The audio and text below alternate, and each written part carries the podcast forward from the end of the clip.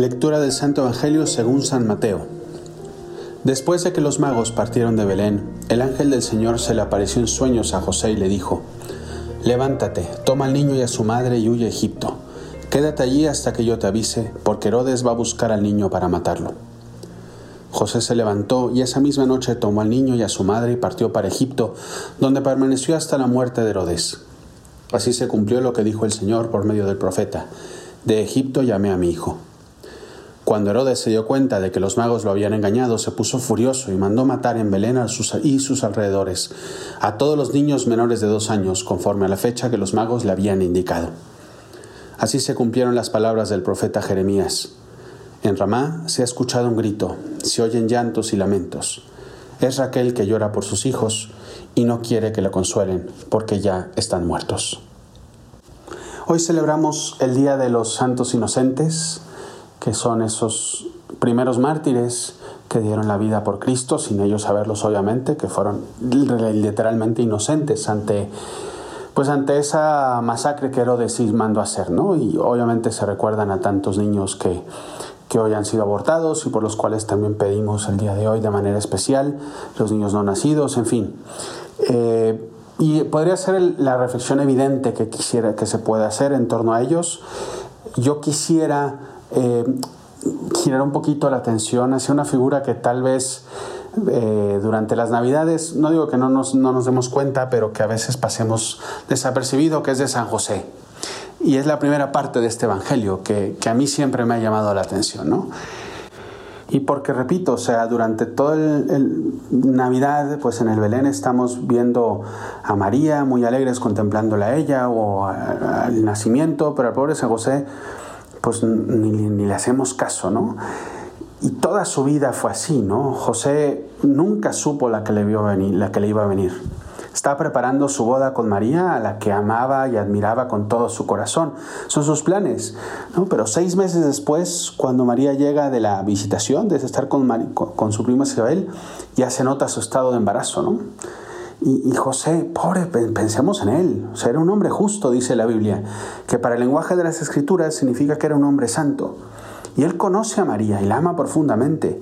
Y por eso cuando ella llega a Nazaret y la encuentra en ese estado, su corazón, su corazón no puede creerse lo que ve, pero toma la decisión para mí más increíblemente bella y honrosa que un hombre puede hacer, que es echarse la culpa a sí mismo.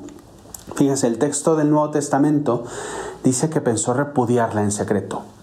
La ley de, Moisés establecía para la adúltera la muerte a pedradas, y si José determinaba en público el estado de María, ella iba a morir, y José no puede permitir eso. Repudiarla en secreto significaba que él se iría del pueblo. ¿Y a quién le echaré la culpa? A él, que abandonó a su mujer en ese estado. José es un fuera de serie. Y pensemos, ¿no? ¿Cómo nos sentimos nosotros cuando nos culpan de cosas que no hemos hecho? ¿Cuál es nuestra reacción? La humildad y el amor de San José nos puede ayudar mucho, ¿no? Y esta es como que la primera enseñanza que podemos sacar de él. Repito, a lo mejor no es tal cual el Evangelio, pero no quería dejar de hablar de él. Son tres cosas que yo admiro, ¿no? Esta es la primera, ¿no? Es enseñanza de yo echarme la culpa ante la situación de los demás.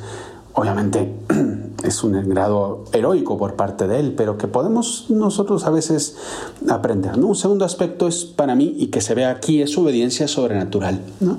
¿Qué manda Dios? Eso hago. Quería casarse con María y formar una familia con ella. Dios le cambia los planes y él obedece. Preparó el nacimiento de Jesús en Nazaret con mucho mimo, ¿no? Haría una cuna de madera, prepararía el cuarto para él.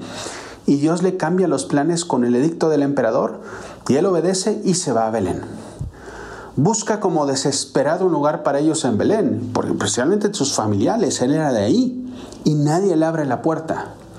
Y nervioso ve a María que le sonríe desde el pollino, desde el burrito, y le señala una cueva que se ve ahí lejos. Dios le cambió los planes y José obedeció. Y habían más o menos hecho buenos amigos en Belén y habían recibido la visita a los pastores y los magos. Todo parecía calmarse y lo que leíamos en el Evangelio, en sueños le advierten que, que vaya a Egipto porque quieren matar al niño. Nuevo cambio de planes, a los que José obedece sin rechistar cambios de planes en la vida una y otra vez. Y José le sonríe a Dios y cumple su voluntad tomado de la mano de María. ¿Qué hago yo cuando me cambian los planes? Y no digo grandes cosas, ¿eh? Yo quería ir a cenar con unos amigos, con unas amigas el sábado y de repente en la casa me piden un favor y Miremos a José y su sonrisa al futuro incierto, pero muy cierto cuando se camina de la mano de Dios y de María. Y un tercer eh, aspecto que me gusta de San José es su silencio. ¿no? José no dice ni una sola palabra en toda la Sagrada Escritura. Nunca es el protagonista. No tuvo nada que ver en la concepción de Jesús, pero le pidieron que fuera el padre adoptivo. Su papel de padre de familia era proveer un lugar para el nacimiento y no lo pudo hacer. Es el menos importante de la Sagrada Familia y él lo sabe. No se le recoge ninguna enseñanza suya, hasta su muerte parece esconderse en el anonimato. ¿Y, y yo? Por favor, que se note que hago las cosas, que me lo agradezcan, que me vean, que me alaben, que me tomen en cuenta. José es el hombre entre bambalinas en la obra de la salvación, el del silencio humilde y callado. Santa Teresa de Ávila, que fue una gran devota de San José, lo propone como ejemplo. Dice, en especial, dice en el libro de su vida, personas de oración siempre le habían de ser aficionadas, ¿no? de tener devoción. Que no sé cómo se puede pensar en la Reina de los Ángeles en el tiempo que tanto pasó con el niño Jesús, que no dé gracias a San José por lo bien que les, les ayudó.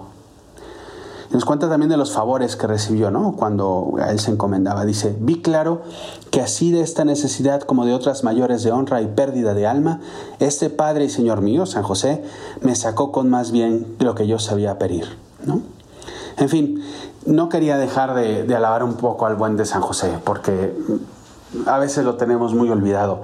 Pero son esas tres enseñanzas que creo que podemos ayudar, ¿no? El, primero, el saber echarme la culpa o, más bien ver el bien de los demás sobre el mío.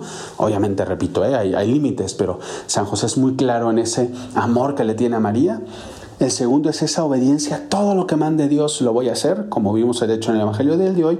Y luego el silencio, el silencio humilde, el decir primero Dios, después yo, ¿no? Espero que estas reflexiones les ayuden ¿no? en este periodo de Navidad, en esta época en que estamos viviendo en familia, que pueden ser momentos de silencio en el servicio en la casa, en, las, en estas fiestas que hemos estado celebrando.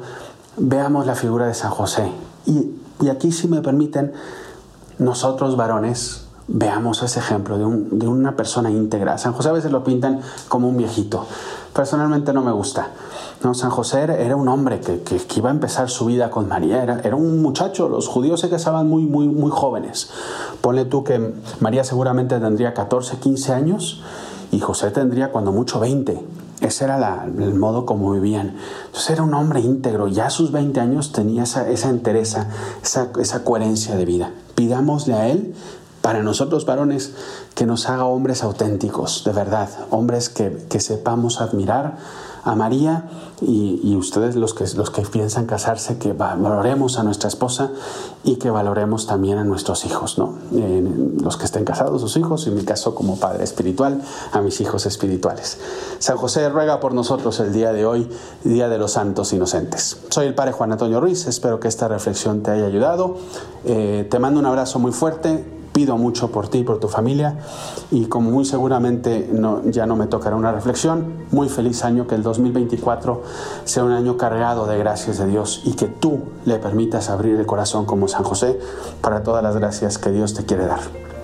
Un abrazo como decía y nos vemos a la próxima.